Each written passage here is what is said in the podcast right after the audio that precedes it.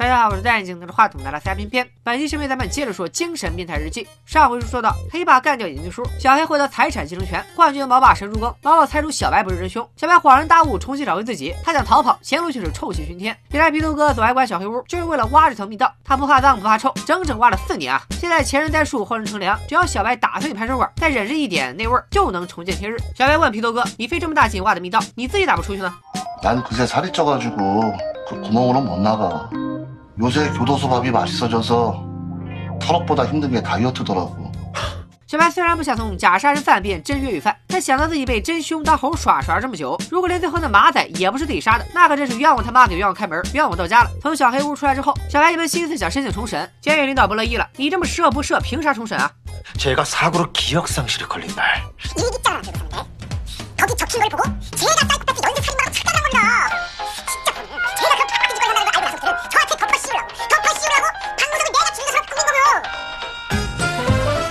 小白啰里吧嗦说了一堆，领导却认为负责此案的眼镜叔刚死，小白就琢磨着出去，简直就是趁火打劫，毫无悔过之心。其实领导收了小黑一套房，别说申请重审，根本是天方夜谭，连小白与外界联络的渠道也被切断了。另一边，毛毛本能的怀疑眼镜叔不是死于意外，他带着余辉一起去找肇事司机，可这个从未出现过的司机居然就在几天前移民了。毛毛没办法，只能从眼镜叔的遗物着手。就这样，他发现了一部损坏的老式迷你录音机，里面还装着残破的磁带。这种录音机毛爸也有同款，毛毛赶紧把磁带塞进老爸的录音机，隐隐约约能听到半句真相。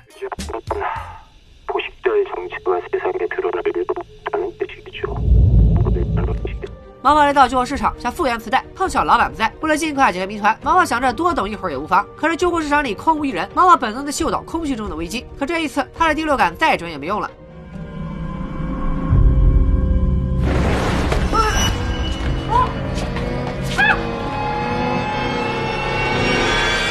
与此同时，小白一直没等来毛毛的探视，非常担心，只能借监狱老司机虎哥的四台手机给毛毛打电话。就在小黑要关掉毛毛的手机时，小白正好打了电话。小黑玩心大起，把手机凑到毛毛身边。小白只听到微弱的呼吸以及一声冷笑，他本能反应毛毛在真的捕捉者手中，很可能会凶多吉少。小白马上报警，结果他一急起来，说话颠三倒四，只是说明了毛毛有危险，就被狱警发现了。小白只能走皮特哥的老路，对监狱的小伙伴们重拳出击。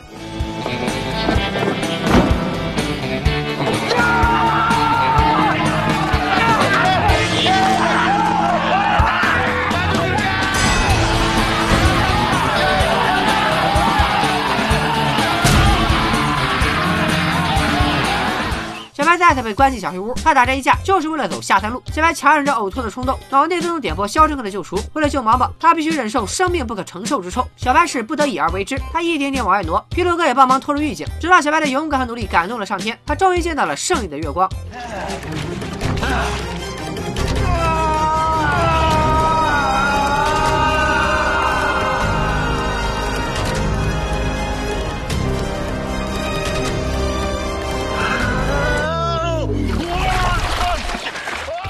这期间，小黑打算在江边处理毛毛。他把毛毛挪到驾驶位，挂空挡风手刹，这样一溜车，自然就能伪装成毛毛溺水自杀。注意了啊，这段可是坑二重点，溜车超过三十公分直接不及格，同学们千万不要学。就在这千钧一发之际，毛毛的对讲机响了，警方不断重复着小白越狱的消息。小黑一听高兴坏了，正愁这次没地方甩锅呢，背后侠就自己上门了。可小白已然进化，他并没有直接来救毛毛，而是报警说自己越狱，就是为了报复毛毛。 신보경 경사를 죽여버린다니까요. 장난 전화하시면 형사처벌 받으실 수 있어. 말했지. 나 포식자 육동식이야. 탈옥을 했나 안 했나 확인해보면 알 테고 나가면 누굴 제일 먼저 찾아갈까?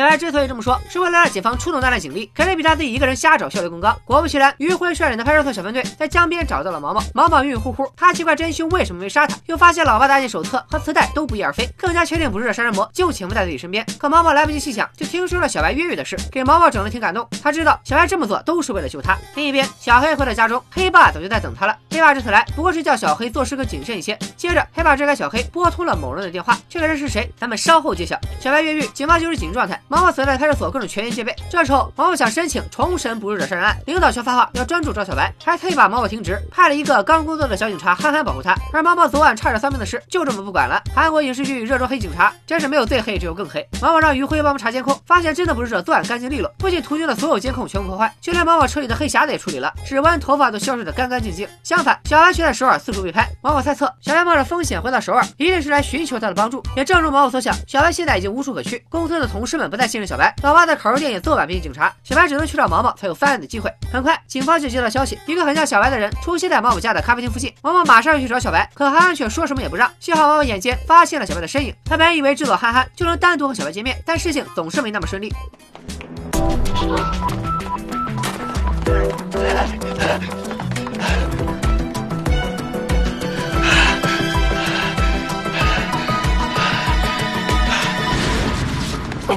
还好彪哥眼疾手快，又救了小白一次，还给小白准备了衣服。彪哥得知小白越狱后，就怕大哥到处乱跑被警察发现，所以一直都在他可能去的地方蹲点，随时准备暗中接应大哥。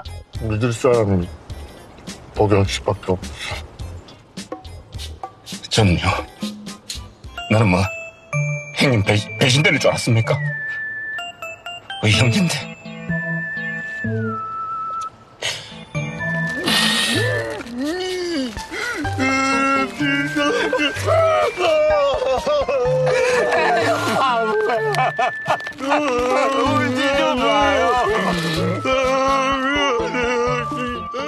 小白和彪哥解释了这件事的来龙去脉，承认自己不过是个冤大头。彪哥却丝毫不嫌弃，还是坚定的认为一日大哥，呃呃，一日为大哥，终身为大哥。为了让小白和毛毛见面，彪哥陪小白深夜密室逃脱。这个地方算是毛毛和小白的秘密基地。小白想在这里留下信息，好让毛毛闻着味儿来找他。只不过他俩心有灵犀，想到一块儿去了。毛毛居然先留下字条，约定了见面的时间和地点。到了见面当天，毛毛好不容易摆脱憨憨的严防死守，才和于辉带毛爸到公园散步。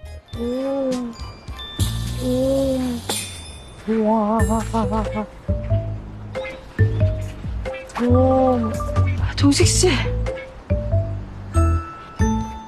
许久未见的两人都挺激动。小白和毛毛约定一起抓住真正的捕食者。毛毛忍不住称赞小白，居然能想出密室逃脱对暗号这种点子。 嗯，不对啊！网上翻几分钟剧情，明明是小白找到了毛毛留给他的字条。俩人你看看我，我看看你，同时反应过来，留字条的肯定另有其人。不用多想，这又是小黑布的局。他早就通知了警察，自己就在公园附近，等着看警察把小白抓进去。还好公园有好几个大门，余辉通知同事们从南门进，让小白赶紧从北门逃。小白和毛毛约定好下次见面的地点，就上了彪哥的车，顺利脱险。小黑没想到人算不如天算，热腾腾的陷阱说凉就凉了。接着毛毛安抚了队长，又安排余辉送人出门，这才完全放心。而小白和毛毛到底约在哪儿呢？答案就在毛妈背后。 이제 나오셔도 돼요.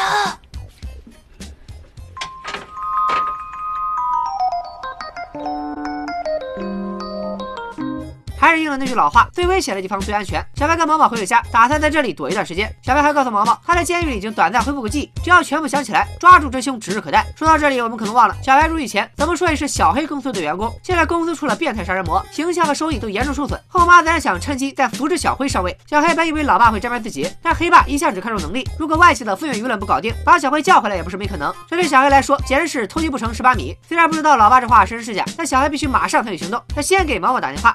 근데 보경 씨, 사실 저는 동식 씨가 그런 짓을 벌일 만한 사람이라는 게 뭔가 잘못된 건 아닐까요? 보경 씨가 조금이라도 아는 게 있다면 아니. 예? 아, 제가 좀 바빠서 毛毛把小白打扮成奥黛丽白，又让于辉拦住憨憨，想偷偷故地重游。去流浪汉第一次被害在施工大楼，可彪哥却带来了坏消息，也不知道工程效率为啥这么快，才几个月大楼已经完工了，这还上哪找回忆呢？但彪哥还有恢复记忆的小妙招，小白当初不是车祸导致的失忆吗？想要恢复记忆，再被撞飞一次不就得了？ 저만 잘 보고 따라하면 별거 없어요. 네. 자, 차가 온다, 온다, 왔다. 빨리 말려보라니까요. 형님, 어? 아 쉽다니까요. 빨리 시키래.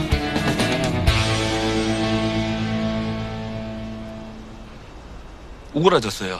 一计不行，小白又心生一计，他想见见家人，看能不能想起些什么。可首尔到处都是警察，小白只好和家人在黑帮的据点见面。本来全家人都瑟瑟发抖，被吓得动都不敢动。可小白一出现，大家都忘了害怕，不但没有人责怪小白，反倒是觉得小白受了委屈，都心疼的不得了。紧接着，后妈拿出小白小时候的玩具相册，希望小白能回忆起些什么。老爸却突然想起，小白失忆当天本应该直接回家，一定是因为被自己臭骂一顿，这才有了轻生的念头，当下就非常自责。 미안하다 동식아. 啊不去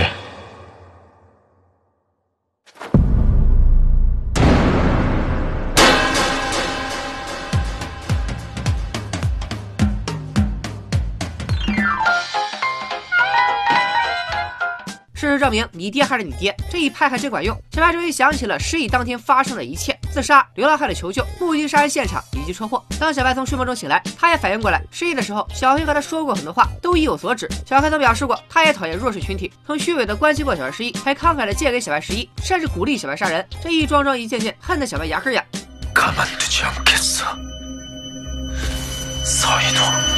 等了好久，终于等到今天，小白到底会怎么对付小黑呢？让我们拭目以待。天亮之后，小白给毛毛留下了一封信，人却不见了，吓得毛毛三魂七魄都飞走了一半。没过多久，小黑出现在小白家的口肉店，他还是想打探小白的去向。就在毛毛极力支援的时候，毛毛心急火燎的也来找小白，并拿出了小白留下的信。这要让小黑知道了还了得？毛毛，你可千万别打开，千万别念啊！ 저 기억이 돌아왔습니다. 그런데 놈의 얼굴은 끝내 내 떠오르지가 떠오르지가 않네요. 아마 보지 못했던 것 같아요.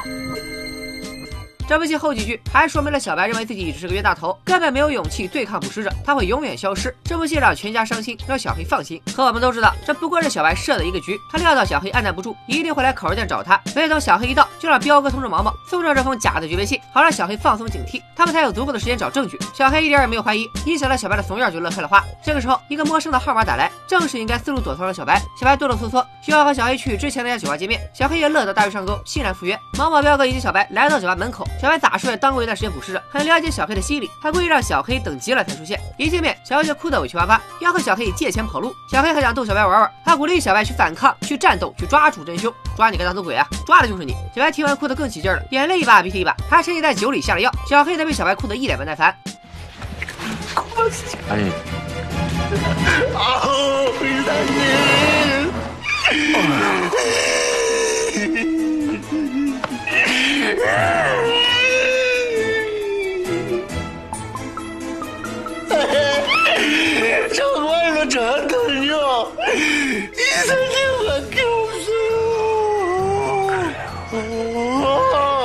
小白先一招扮猪吃老虎，再一招移花接木，终于让小黑上了套。这就叫天道好轮回，苍天饶过谁？小白带着失忆时的小黑离开，临走之前还对着酒吧门口的监控露了脸。小白把小黑带到了他的秘密基地——密室逃脱俱乐部，把小黑五花大绑在医院主题的病床上。警方接到消息要马上出动，毛毛也和余辉商量好，先把一众警察骗到小黑的住处，找到的只有空车和小黑的手机。毛毛劝领导赶紧搜查小黑家，只要抓住犯人，升职还不是分分钟的事儿。领导一听就心动了，可小黑家里的杀人密室哪有那么容易发现？他们把小黑家翻了个底朝天，最终小黑已经醒了，毛毛却丝毫没有进展。小白让彪哥先去车上等他，而自己则要跟小黑做个了结。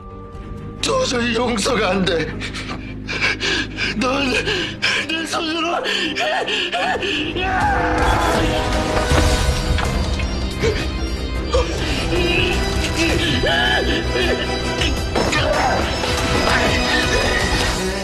小黑一醒过来，局势瞬间逆转。他三下五除二把小白打了个烂残。这个游戏他玩的不耐烦了，现在只有杀了小白才能解心头恨。彪哥在外头哭着给毛毛打电话，原来刚才依然在小白的算计之内。如果找不到证据，小白就会让小黑杀了自己，到时候彪哥和毛毛就可以拿到现场证据，揭发小黑的真面目。但别忘了，密室逃脱可是小白的地盘，小黑企图杀他的画面全部被小白提前设置好的监控拍了下来，万事俱备，只欠东风。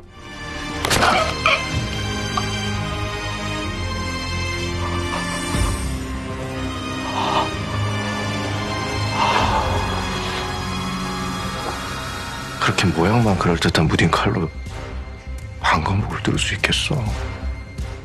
小白拿起藏着录像机的书，猛砸小黑。可他好不容易逃出来，一群黑衣人突然出现，把小白带走了。小白刚出虎口，又进了狼窝，只能先偷偷把录像机藏好，静观其变。给大家一秒钟猜一下，这些黑衣人是哪来的？好了，不用想了，正是小辉重新上线，要带小白去见黑爸。黑爸之前打电话联络的人就是小辉。黑爸让小白逃去国外，洗白身份，甚至给他一大笔钱，条件是除了黑爸，小白要和所有人断绝联系。面对赤裸裸的金钱诱惑，小白却毅然决然地拒绝了黑爸。他甚至还劝黑爸，如果再管不好你儿子，小黑早晚连你也杀了。而这时的小黑已经失心疯了，他一听老老爸不仅把小辉叫回国，还把小白绑走，很可能是不再信任他了。所以黑爸和小白还没谈妥，小黑已经来了。小黑赶紧把小白藏到阁楼上，自己则取来猎枪对准大哥。两个儿子争得你死我活，黑爸居然还能保持淡定。唱出来是。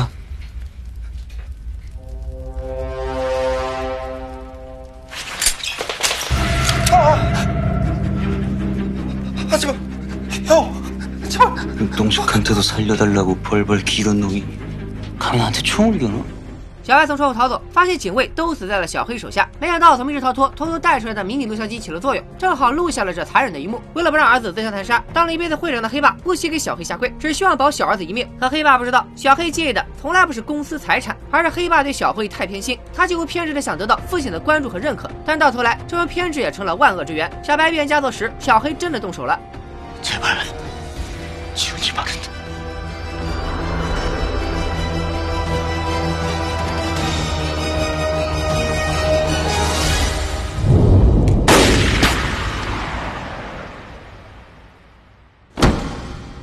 亲戚在眼前丧命”彻底把小黑吓傻了。小黑呢再次填充子弹，问小白在哪。